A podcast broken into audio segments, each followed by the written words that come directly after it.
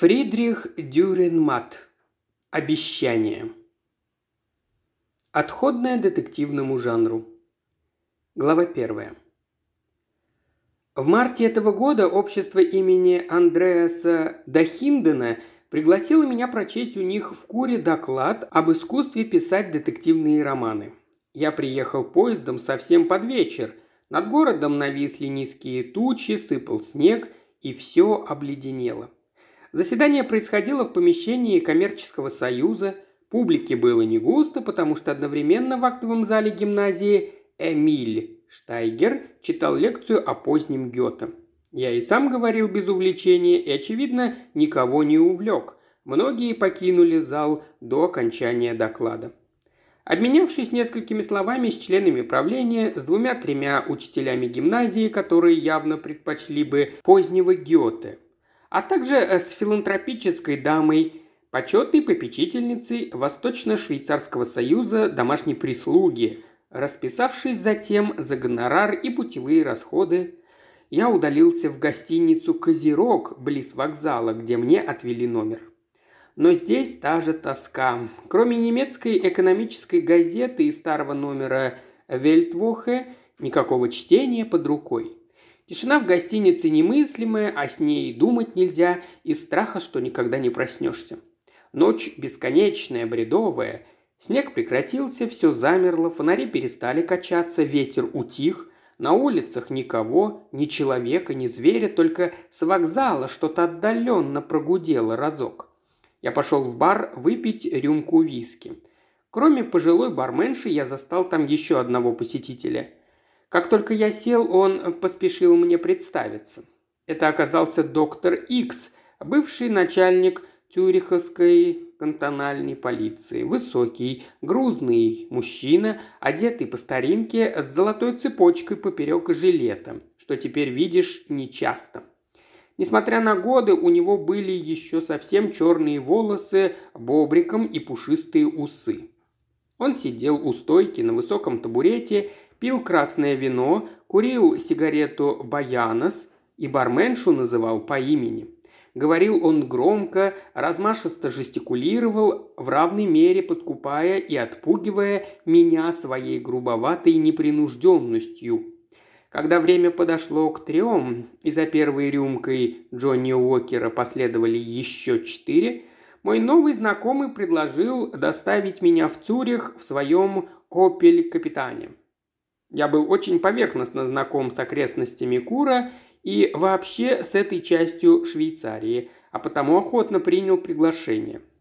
Доктор Икс приехал в Граубюнден в качестве члена какой-то федеральной комиссии и, задержавшись из-за непогоды, пришел послушать мой доклад, но не стал о нем распространяться и только заметил вскользь. Вы довольно неопытный оратор. На следующее утро мы тронулись в путь. Чтобы хоть немножко поспать, я принял на рассвете две таблетки медамина и теперь сидел в полном оцепенении. Уже было позднее утро, но все еще не совсем расцвело, кое-где металлически поблескивал кусочек неба. Тучи расходились не спеша, тяжеловесные, неповоротливые, еще несущие груз снега. Казалось, зиме не хочется расставаться с этой частью страны. Город окружен кольцом гор, в которых, однако, нет ни тени величия, они скорее похожи на кучи выбранной земли, как будто здесь рыли гигантскую могилу. Сам город весь каменный, серый, с большими административными зданиями. Даже не верилось, что в здешних местах растет виноград. Мы попытались проникнуть в старые кварталы, но громоздкая машина заблудилась тесных тупиках и в переулках с односторонним движением. Из беспорядочного нагромождения домов пришлось выбираться задним ходом, да еще по обледенелой мостовой. Я ничего толком не разглядел в этой старинной епископской резиденции, и мы были счастливы, когда город остался позади. Наш отъезд был похож на бегство. Я клевал носом, усталый, точно налитый свинцом. Возникая из-за низко нависших туч, как призрачное видение, тянулась заснеженная, оледенелая долина. Тянулась без конца. Потом мы черепашьим шагом проехали большое селение или даже городок, и тут вдруг проглянуло солнце, и все засияло таким ярким, таким ослепительным светом, что начал таять снежный покров. От земли поднялся белый туман, фантастической пеленой навис над снежными полями и опять закрыл от меня долину. Это было как в кошмаре. Точно кто-то назло не хотел мне показывать этот край, эти горы. Снова навалилась усталость, вдобавок еще противно шуршал гравий, которым была посыпана дорога. Перед каким-то мостом машину занесло. Потом откуда-то взялась воинская автоколонна, ветровое стекло так залепило грязью, что дворники не могли его протереть. Господин Икс сидел рядом со мной за рулем, насупясь и сосредоточившись на дороге. Я жалел, что принял приглашение, проклиная виски и медамин. Однако мало-помалу все пришло в норму. Долина стала наконец видна, ожила. Повсюду фермы, кое-где мелкие фабрички, все чистенькое, бедноватое. На дороге уже нет ни снега, ни льда, она только блестит от сырости, но вполне безопасно и можно развить приличную скорость. Горы расступились, отодвинулись и вскоре мы затормозили у бензозаправочной станции. Она поражала с первого взгляда. Уж очень не похожа она была на свое опрятное швейцарское окружение. Вид у нее был самый жалкий. Сырость сочилась из стен, стекала с них ручьями. Половина дома была каменная, а половина попросту сарай, дощатая стена которого, выходившая на шоссе, была заклеена рекламными плакатами. Должно быть, их начали клеить очень давно, и теперь наросли целые пласты реклам. Трубочные табаки «Бурус» незаменимы. Пейте сухое канадское, мятные таблетки «Спорт», витамины, молочный шоколад «Линдета» и так далее. На торцовой стене гигантскими буквами было выведено «Шины Парелли». Обе бензоколонки находились перед каменной половиной дома на неровной кое-где вымощенной площадке. Перед нами была картина полного запустения, несмотря на солнце, светившее сейчас ослепительно, даже можно сказать яростно. «Выйдем», – предложил бывший начальник полиции. И я повиновался, не понимая, зачем ему это нужно, и только радуясь возможности глотнуть свежего воздуха. Перед открытой дверью на каменной скамье сидел небритый, неопрятный старик. На нем была грязная, заношенная светлая куртка и темные просаленные брюки от смокинга. На ногах старые шлепанцы. Он смотрел в пространство тупым, бессмысленным взглядом, и я уже издали учуял, как от него разит спиртным. Вокруг скамьи все было усыпано окурками, плававшими в лужах талого снега. «Добрый день!» – поздоровался господин Икс, как-то вдруг смутившись.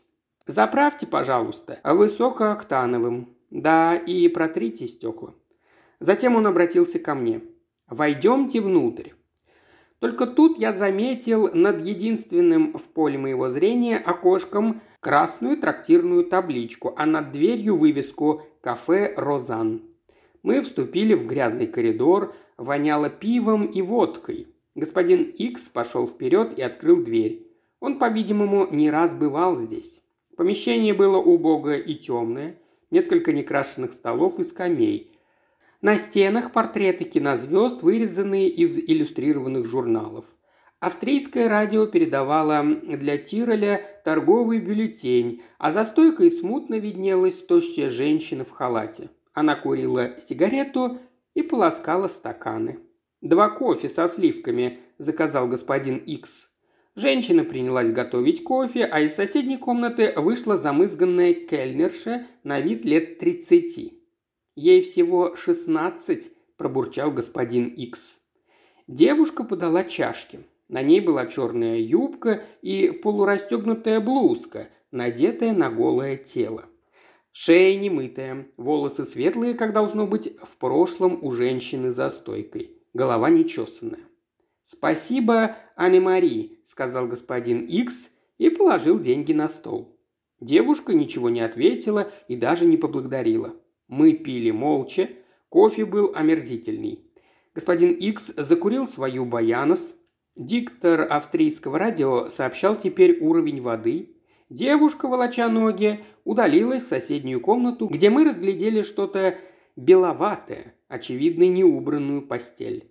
«Едем», – решил господин Икс. Выйдя из дома, он бросил взгляд на колонку и расплатился. Старик успел накачать бензин и протереть стекла. «До скорого!» – сказал господин Икс, и я снова заметил в нем какую-то растерянность. Старик и тут не произнес ни слова. Он уже опять сидел на скамье и тупым, угасшим взглядом смотрел в пространство. Но когда мы подошли к нашему «Опель-капитану» и оглянулись напоследок, старик сжал руки в кулаки потряс ими и с просиявшим безграничной верой лицом отрывисто прошептал «Я жду, я жду! Он приедет, приедет!» Глава вторая. Честно говоря, начал доктор Икс, когда мы пытались одолеть Керенский перевал. Шоссе опять обледенело, а под нами неприветливо поблескивало холодное Валенское озеро – Добавьте к этому свинцовую тяжесть от медамида, воспоминания о горьковатом привкусе виски и ощущение, будто я куда-то плыву без конца и без цели, как в дурном сне. Честно говоря, я не увлекался детективными романами и сожалею, что вы занялись ими. Бесполезная трата времени. Правда, в вашем вчерашнем докладе были толковые мысли. Конечно, политические деятели показали себя преступно несостоятельными. Кому это знать, как не мне? Я сам из их числа, состою членом Национального совета, вам это, надо полагать, известно. Мне это не было известным. Его голос долетал откуда-то издалека. Я был замурован своей сонливости, но насторожен, как зверь в берлоге. И люди, естественно, надеются, что хотя бы полиция способна навести в мире порядок. Поганная надежда Гаже не придумаешь. Но это что? В детективных историях протаскивают еще и не такую ересь. Я не стану придираться к тому, что ваших преступников неизбежно настигает кара. Допустим, эта прекрасная легенда необходима с точки зрения морали. Это такая же ложь во спасение государственного порядка, как и ханжинская сентенция «преступление не окупается». Чтобы понять, сколько в ней правды, достаточно взглянуть на человеческое общество, однако со всем этим я готов мириться, хотя бы из чисто деловых соображений. Согласитесь сами, любая публика, любой налогоплательщик вправе требовать, чтобы им подали героя и хэппи-энд. И поставлять этот товар в равной мере обязаны мы, полиция и вы, писательское братья. Нет, чем я возмущаюсь, так это развитием сюжета в ваших романах. Здесь уже вранье не знает ни удержу, ни стыда. Вы строите сюжет на логической основе, будто это шахматная партия. Вот преступник, вот жертва, вот соучастник, вот подстрекатель. Сыщику достаточно знать правила игры и точно воспроизвести партию, как он уже уличил преступника и помог торжеству правосудия. Меня буквально бесит эта фикция.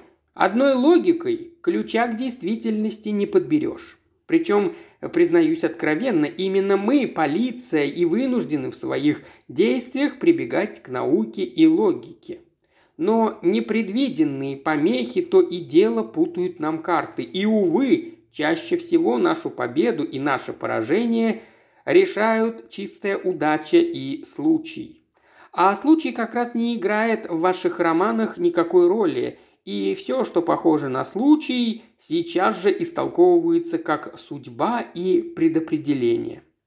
Вы, писатели, всегда жертвовали истинной на потребу драматическим канонам. Пошлите, наконец, к черту все каноны. Происшествие нельзя рассматривать как арифметическую задачу, хотя бы потому, что в нашем распоряжении никогда не бывает всех данных – мы располагаем лишь весьма немногими, и то обычно второстепенными. Да и чересчур велика роль случайного, неожиданного, исключительного. Наши законы базируются на вероятии, на статистике, а не на причастности и действительны только в общем, но не в частном. единичное в расчет не принимается. Наши криминалистические методы очень ограничены, и чем больше мы их разрабатываем, тем они в сущности становятся ограниченнее.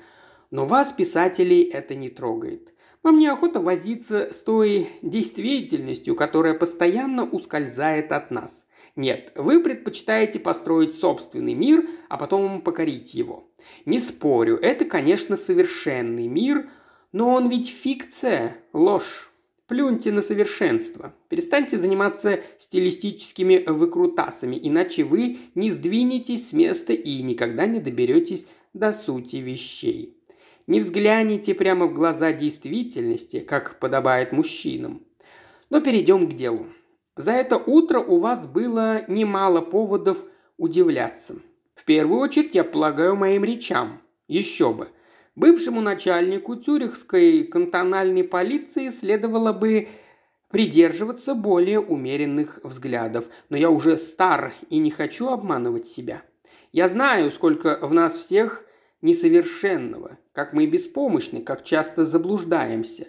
Но тем более должны мы действовать, даже рискуя действовать ошибочно. И еще вас, конечно, удивило, зачем я заезжал в эту убогую заправочную станцию. Так знаете же, жалкий пьянчушка, который заправлял нам машину, в прошлом был моим самым талантливым помощником. Видит Бог, я тоже кое-что смыслил в своем ремесле, но Маттей был поистине гениален. Ни один из ваших знаменитых сыщиков с ним не сравнится. Скоро будет девять лет, как произошла эта история. Продолжал свой рассказ господин Икс, обогнав грузовик нефтяной компании Shell. Матей был одним из моих комиссаров, или вернее обер-лейтенантов. Сотрудникам нашей кантональной полиции присваиваются воинские звания. Как и я, он по образованию юрист. Будучи уроженцем Базеля, он окончил Базельский университет. Сперва в той среде, с которой он сталкивался, так сказать, по долгу службы, а потом и у нас его прозвали Маттеи, каюк-злодеем. Он был человек одинокий, всегда тщательный, но не броско одетый, корректный, замкнутый. Он не пил и не курил, но в своем деле был суров и беспощаден, пожиная ненависть и успех. Я так до конца в нем и не разобрался. Пожалуй, нравился он мне одному. Я вообще люблю цельных людей, хотя и меня зачастую раздражало в нем отсутствие чувства юмора. Ума он был выдающегося, но наша на редкость отлаженная государственная машина убила в нем всякие порывы.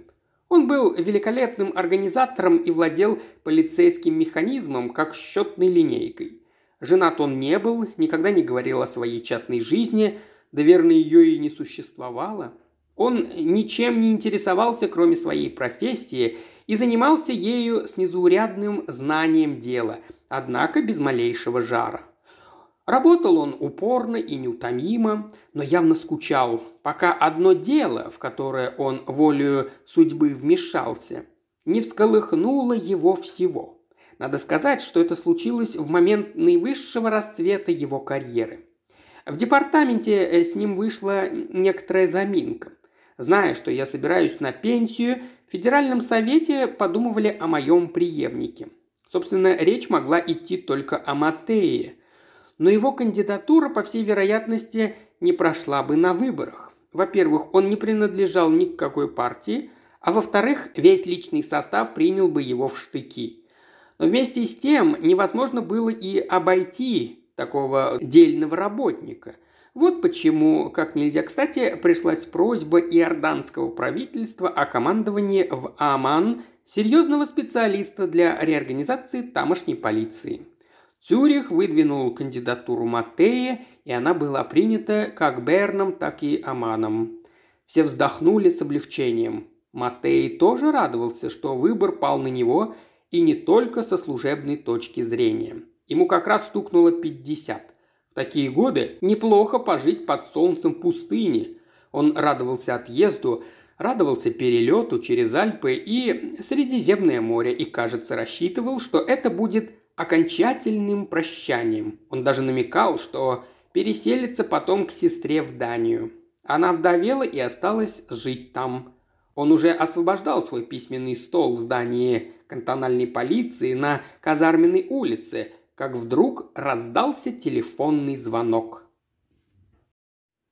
Глава третья.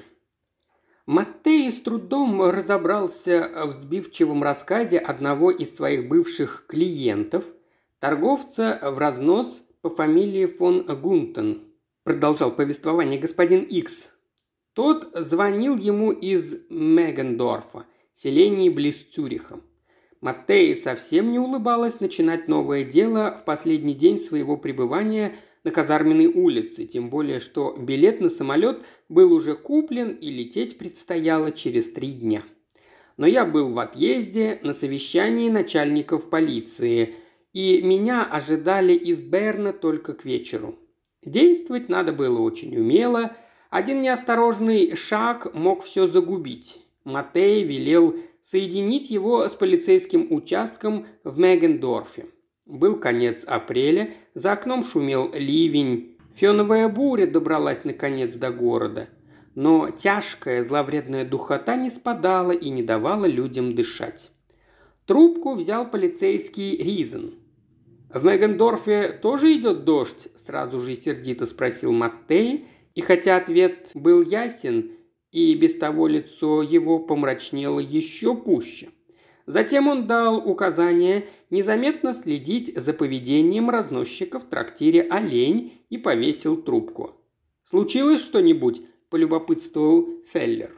Он помогал своему начальнику складывать книги. Их постепенно набралась целая библиотека.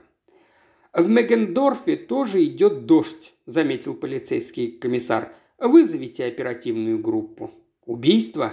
Чертов дождь! пробурчал Маттей вместо ответа обиженному Феллеру. Прежде чем сесть в машину, где его нетерпеливо дожидались прокурор и лейтенант Хенце, Маттей на всякий случай перелистал дело фон Гунтона. У него была судимость за совращение 14-летней девочки. Глава 4. Первой же ошибкой, которую нельзя было предусмотреть, оказался приказ следить за разносчиком. Мегендорф э, представлял собой небольшую общину, в основном крестьянскую, хотя кое-кто работал на фабриках внизу, в долине или по соседству на кирпичном заводе. Правда, жили здесь и пришлые, городские, два-три архитектора, скульптор классического толка, но в деревне они никакой роли не играли. А коренные жители все друг друга знали и по большей части состояли между собой в родстве. С городом деревня конфликтовала не открыто, а из-под тишка.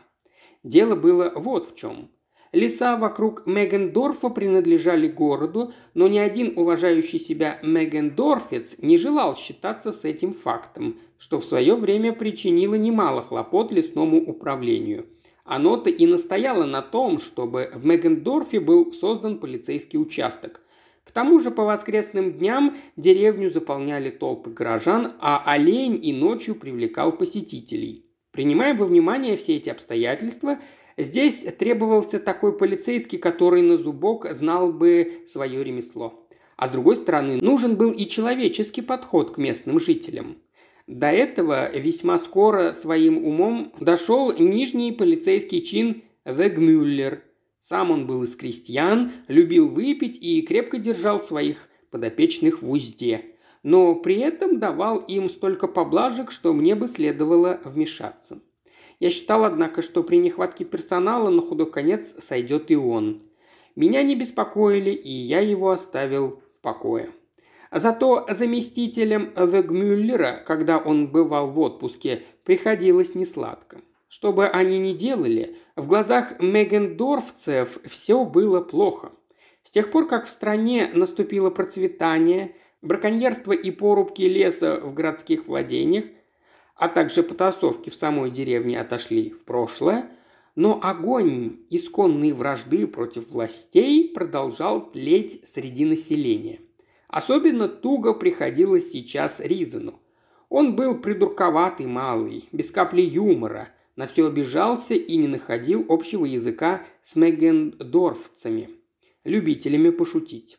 Впрочем, при своей обидчивости он не годился и для спокойных районов. Едва окончив ежедневный обход и проверку, он мигом испарялся из страха перед населением. При таких условиях, конечно, нельзя было незаметно наблюдать за разносчиком. Самое появление полицейского в Олене, куда он обычно боялся сунуться, было равносильно политической акцией. Вдобавок Ризен так демонстративно расселся напротив разносчика, что крестьяне замолчали и насторожились. «Кофе?» – предложил хозяин. «Нет ничего, я здесь по служебной надобности», – ответил полицейский. Крестьяне с любопытством уставились на разносчика. «Что он натворил?» – спросил какой-то старик. «Это вас не касается». Помещение было низенькое, прокуренное, не комната, а деревянная нора. Духота стояла нестерпимая, и при этом хозяин не зажигал света. Крестьяне сидели за длинным столом, пили не то белое вино, не то пиво, и сами вырисовывались, как тени на фоне серебристых оконных стекол, по которым снаружи капало и текло.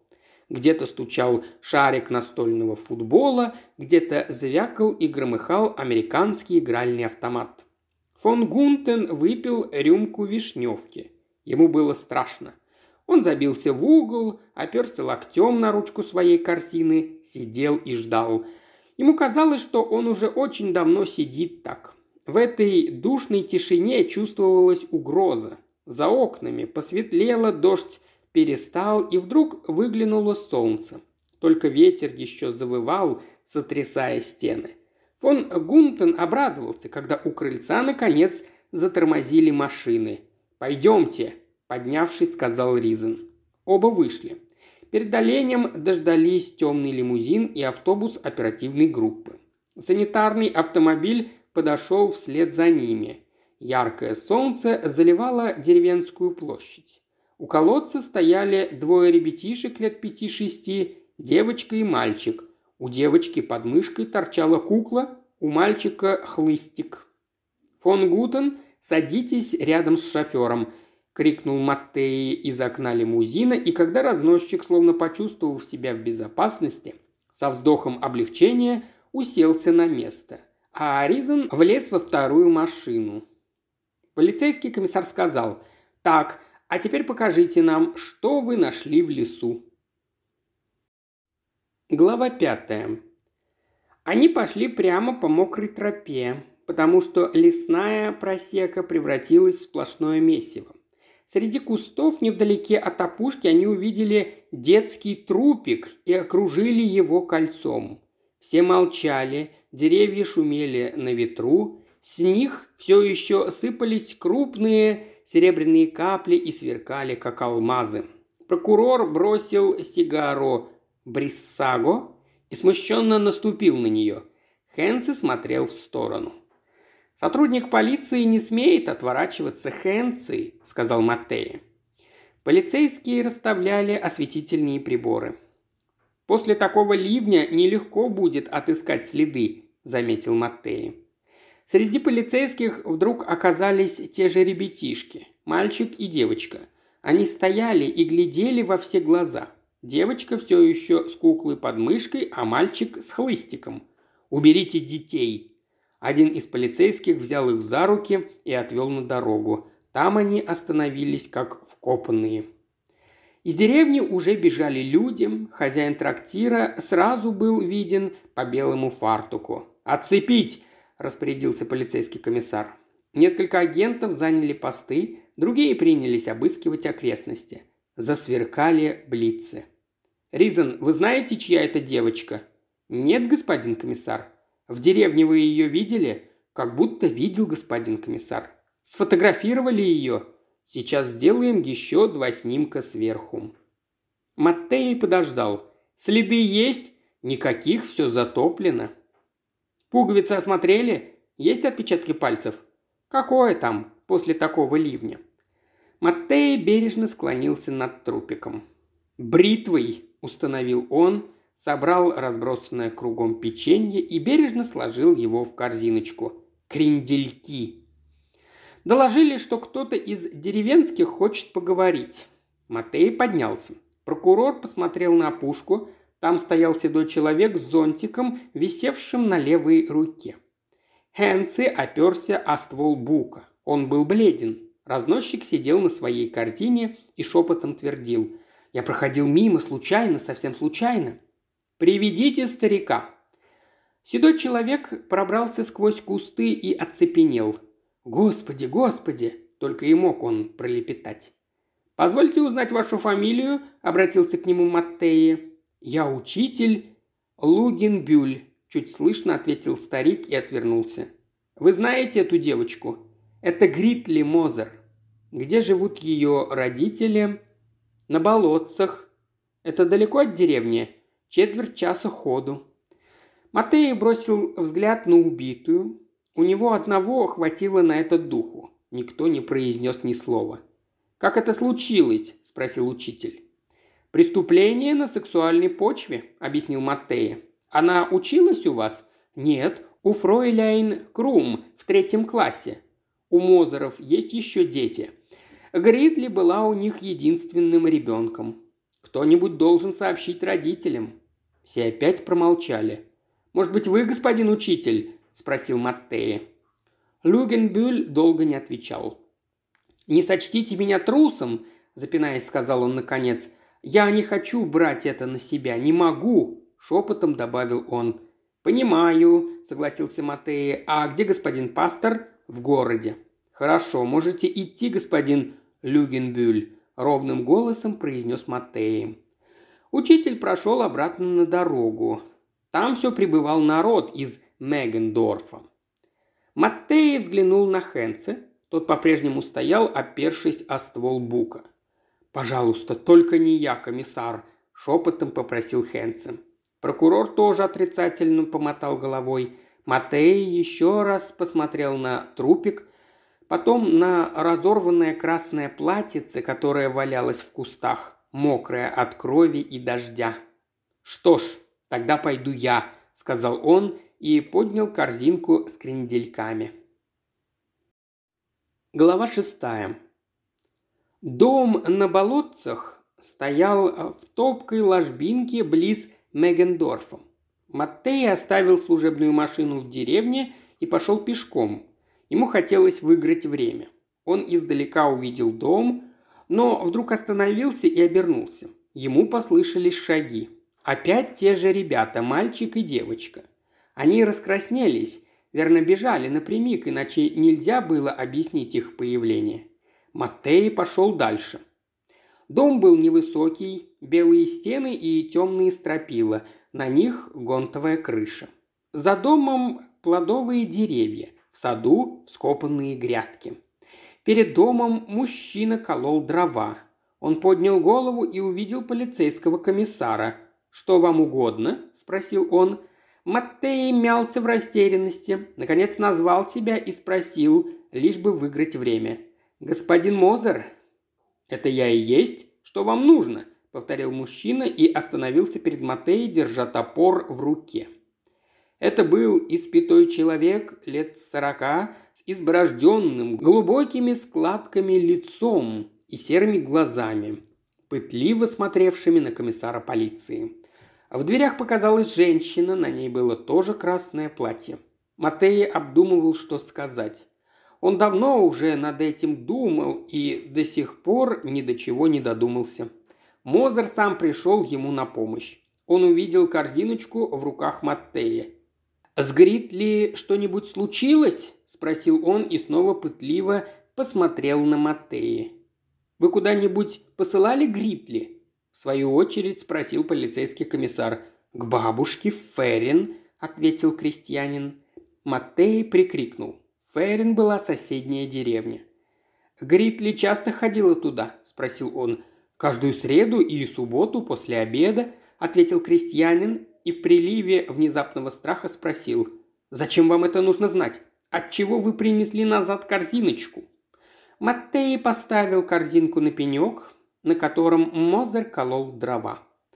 Гритли нашли мертвый в Мегендорфском лесу», – сказал он. Мозер не шелохнулся, не шелохнулась и жена. Она все еще стояла на пороге, тоже в красном платье. Маттей увидел, как на побелевшем лице Мозера внезапно выступил и ручьями заструился пот. Ему хотелось отвернуться, но взгляд его словно приковался к этому лицу, к этому струящемуся поту. Так они и стояли оба, вперев друг в друга глаза. «Гритли убили», – услышал Маттеи собственный голос. Его раздосадовало, что голос звучит безучастным. «Не может этого быть. Не бывают на свете такие изверги», – прошептал Мозер, и рука с топором дрогнула. «Бывают, господин Мозер», – сказал Маттеи. Мозер тупо посмотрел на него. «Я хочу пойти к дочке», – еле слышно выговорил он. Полицейский комиссар покачал головой. «Не стоит, господин Мозер. С моей стороны жестоко так говорить, но послушайте меня, лучше не ходите к вашей Гритли». Мозер вплотную подошел к комиссару полиции, остановился перед ним лицом к лицу. «Почему это лучше?» – выкрикнул он. Полицейский комиссар промолчал. Мозер еще мгновение раскачивал в руке топор, как будто собираясь замахнуться им. Потом повернулся и пошел к жене, которая все еще стояла в дверях. Все еще без движения, без единого звука. А Матей ждал внизу. Он видел все до мельчайших подробностей и вдруг понял – что до конца жизни не забудет этой сцены. Мозер обеими руками обхватил жену и весь затрясся от беззвучных э, рыданий. Он спрятал лицо на ее плече, а она все стояла и смотрела в пустоту. «Завтра вечером вам покажут вашу Гритли. У нее будет такой вид, словно она уснула», – беспомощно прошептал Маттея. Тут вдруг заговорила женщина. «Кто ее убил?» Спросила она таким сухим деловым тоном, что полицейскому комиссару стало страшно. «Я найду убийцу, госпожа Мозер». Женщина в первый раз повелительно, с угрозой посмотрела на него. «Обещаете найти?» «Обещаю, госпожа Мозер», – подтвердил Маттея. Им сейчас руководило одно желание – поскорее уйти отсюда. «Поклянитесь спасением своей души!» Маттей замялся. «Клянусь спасением своей души», – выговорил он наконец. Больше ему ничего не оставалось. «Ну так ступайте», – приказала женщина. «Помните, вы поклялись спасением своей души». Матей хотел сказать еще что-то утешительное, но не знал, чем тут можно утешить. «Я очень вам сочувствую», – пробормотал он. Повернулся и медленно пошел назад той же дорогой. Впереди виднелся Мегендорф, а дальше лес. Над ними небо, теперь уже совсем безоблачное. У обочины топтались те же ребятишки, и когда он, едва передвигая ноги, прошел мимо них, они засеменили за ним следом. А вдруг сзади из того дома раздался звериный вопль. Комиссар не понял, кто это так рыдает, отец или мать, и лишь прибавил шагу. Глава 7. Не успел Маттей вернуться в Мегендорф, как сразу же возникли первые трудности. Автобус оперативной группы дожидался полицейского комиссара в деревне. Место преступления и ближайшие окрестности были тщательно обысканы, а затем огорожены. Трое полицейских в штатском остались в лесу. Они получили задание скрытно следить за прохожими. Может быть, таким путем удастся напасть на след убийцы. Остальным надлежало вернуться в город. Небо полностью очистилось, но после дождя в воздухе ничуть не посвежело. Фен все еще бушевал над лесами и селениями, налетая мощными теплыми порывами. От необычной удушливой жары люди становились злыми, раздражительными, нетерпеливыми. Хотя до вечера было еще далеко, на улицах горели фонари, Крестьяне сбежались толпой. Они увидели фон Гунтена.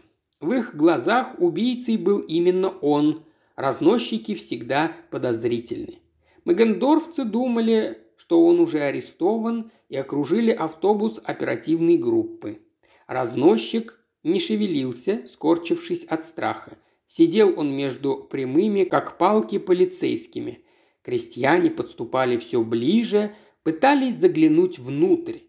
Полицейские не знали, что делать.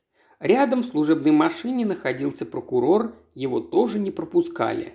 В окружении попала и машина представителя судебной медицины, прибывшего из Цюриха, и белый с красным крестом санитарный автомобиль, куда положили маленький трупик. Мужчины напирали молча, но явно с угрозой. Женщины жались к домам и тоже молчали. Дети громоздились на закраине деревенского колодца. Ни у кого из крестьян не было определенных намерений. Их согнала сюда глухая злоба. Жажда мести и справедливости – Маттей попытался пробраться к оперативной группе, но это оказалось невозможным. Тогда он решил обратиться к председателю общины и стал расспрашивать, где его найти. Вместо ответа послышались приглушенные угрозы. Маттей подумал и пошел в трактир. Он не ошибся. Председатель сидел у оленя. Это был приземистый, оплывший нездоровым жиром толстяк.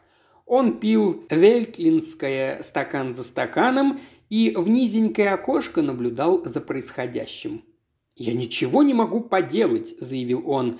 «Видите, какой своевольный народ. Не верят в расторопность полиции. Сами желают творить правосудие. А какая была хорошенькая девочка Гритли. Мы все ее любили», – со вздохом добавил он.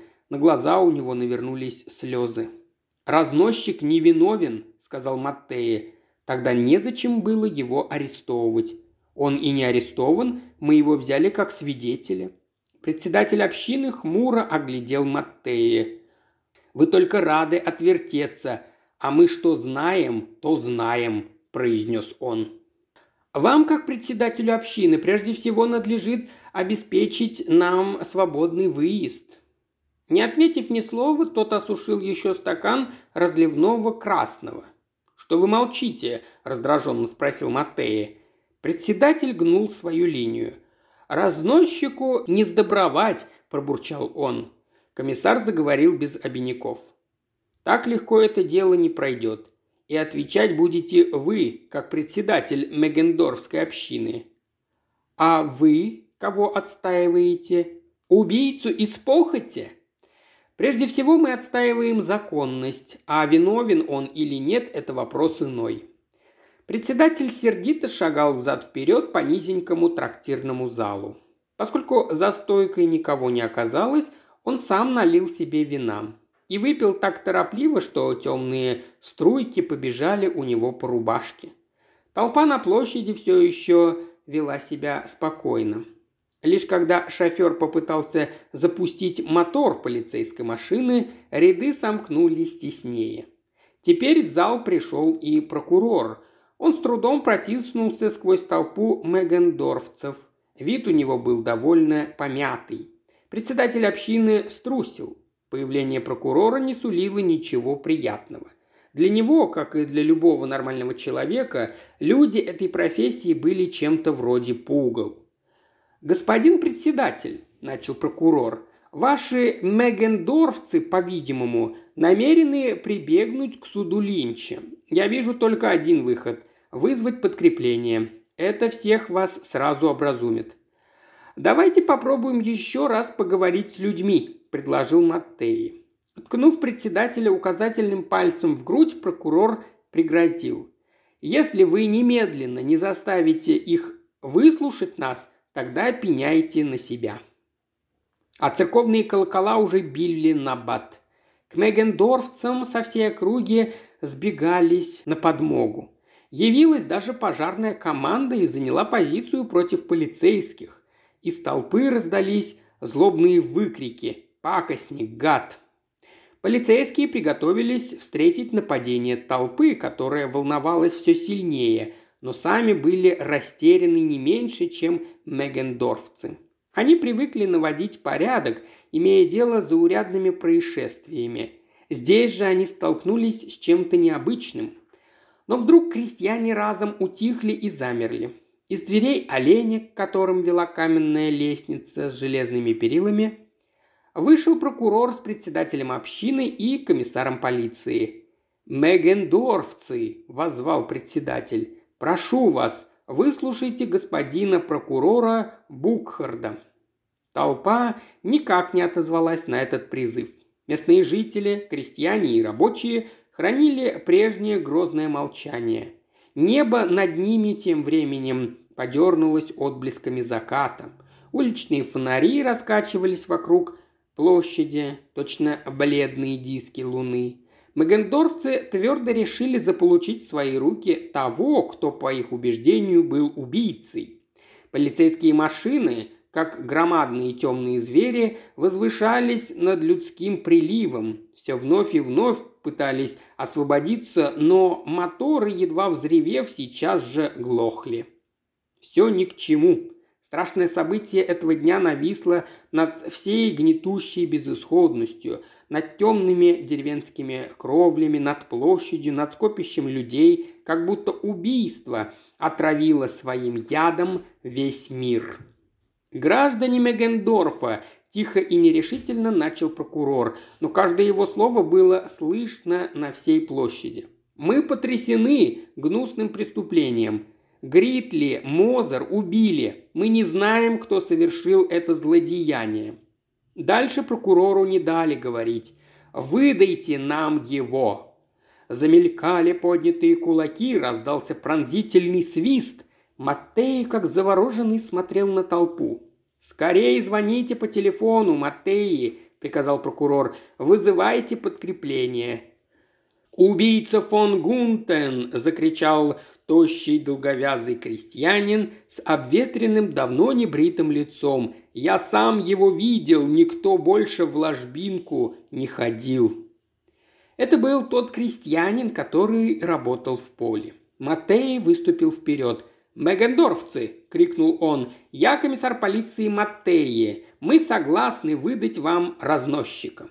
От неожиданности все замерли. «Вы спятили, что ли?» Не помня себя от волнения, прошипел прокурор. В нашей стране издавна повелось так, что приговор преступникам выносит суд. Он осуждает их, когда они виновны, и оправдывает, когда они невиновны, продолжал Маттея. Вы же намерены подменить собою суд. Не станем доискиваться, если у вас такое право, поскольку вы сами присвоили себе это право. Маттей говорил просто и внятно. Крестьяне и рабочие слушали внимательно, боясь упустить хотя бы слово. Маттей уважительно обращался к ним, и они уважительно слушали его. «Одного только я обязан потребовать от вас, как от всякого суда, справедливости. Мы, понятно, лишь в том случае можем выдать вам разносчика, если будем уверены, что вы хотите справедливости – «Конечно, хотим!» – выкрикнул кто-то. Чтобы по праву считать себя справедливым судом, ваш суд обязан выполнить одно условие. Вот оно. Ни в коем случае не допустить несправедливости. Это условие вы обязаны соблюсти. Согласны, крикнул рабочий с кирпичного завода. Значит, вы должны тщательно проверить, справедливо или несправедливо обвинять фон Гунтена в убийстве. Откуда взялось такое подозрение? Он уже раз сидел, отозвался какой-то крестьянин. Конечно, это увеличивает подозрение в его виновности, признал Маттеи, однако еще не доказывает, что он и есть убийца. Я его видел в ложбинке, снова крикнул крестьянин с обветренным обросшим щетиной лицом. «Поднимитесь к нам сюда», – предложил полицейский комиссар. Тот колебался. «Иди, иди, Хайри! Чего трусишь?» – крикнули ему из толпы. Крестьянин все еще нерешительно поднялся на крыльцо. Прокурор и председатель общины отступили в коридор, так что Маттеи оказался на крыльце один на один с крестьянином. «Чего вам от меня надо?» – спросил тот. «Меня звать Бенс Хайри». Мендорфцы во все глаза смотрели на них. Полицейские спрятали резиновые дубинки. Они тоже, затаив дыхание, следили за происходящим. Деревенские ребята взобрались на лестницу, поставленную почти стоимя на пожарной машине. «Господин Бенс, вы видели разносчика фон Гунтена в ложбинке», – начал полицейский комиссар. «Он один там был?» «Один». «А вы чем там занимались, господин Бенс?» «Мы всей семьей сажали картофель». «Из какого часа? С десяти. Мы и обедали в поле всей семьей», – пояснил крестьянин.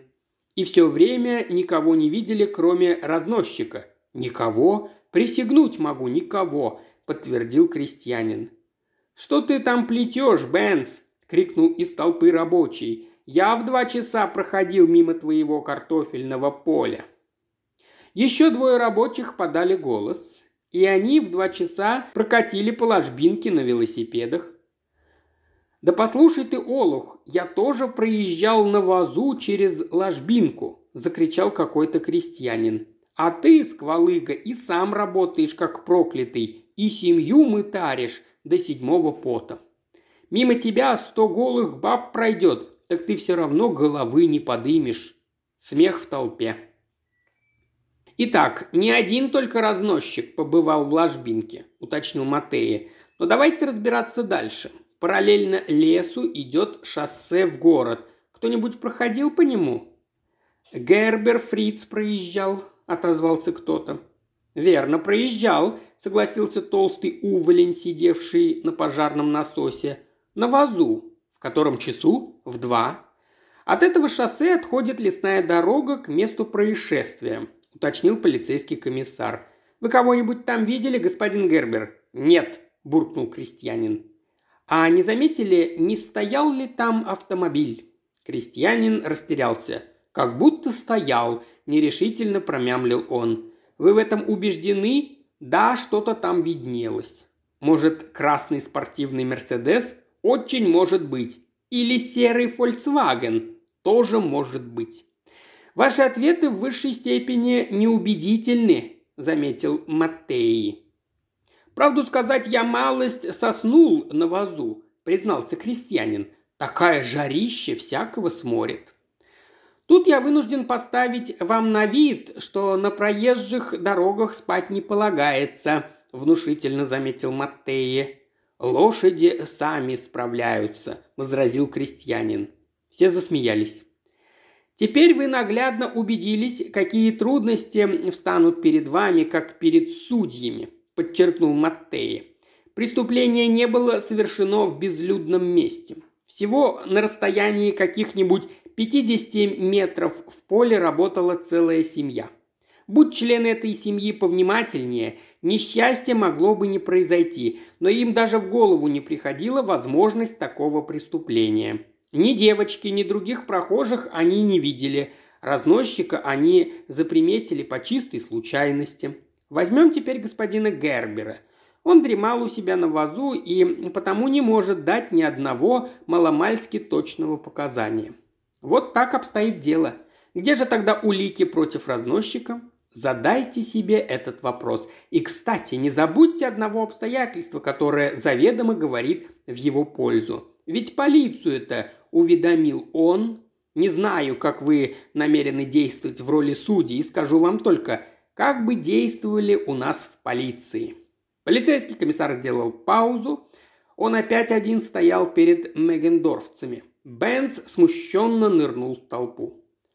Каждого подозрительного человека, невзирая на его положение, мы подвергли бы тщательнейшей проверке, прояснили бы малейшую улику, мало того, в случае надобности мы включили бы в дело полицию других стран. Видите, какой у нас под рукой мощный аппарат для того, чтобы доискаться истинным. В вашем же распоряжении нет почти ничего, вот и решайте, как поступить». Молчание. Мегендорфцы были озадачены. «А вы и впрямь выдадите нам разносчика?» – спросил тот же рабочий. «Даю честное слово, если вы все еще настаиваете на его выдаче». Мегендорфцы колебались. Слова комиссара полиции явно произвели впечатление. Прокурор нервничал, для него исход был ясен, но вот и у него отлегло от сердца. Какой-то крестьянин выкрикнул «Берите его с собой!». Мегендорфцы безмолвно расступились. Вздохнув с облегчением, прокурор закурил свою бриссагу. «Вы действовали рискованно, Маттеи», – заметил он. «Представьте себе, что вам пришлось бы сдержать слово». «Я знал, что до этого не дойдет», – небрежно бросил в ответ комиссар полиции. Надо надеяться, вы никогда не даете опрометчивых обещаний, которые потом приходится исполнять», – сказал прокурор, вторично поднес к сигаре зажженную спичку, попрощался с председателем общины и поспешил к машине, благо доступ к ней был открыт. Уважаемый слушатель, ты прослушал ознакомительный фрагмент аудиокниги. Желаешь продолжить слушать аудиокнигу? Тогда подписывайся на канал Ильи Кривошеева на Бусте. Ссылка на канал в описании.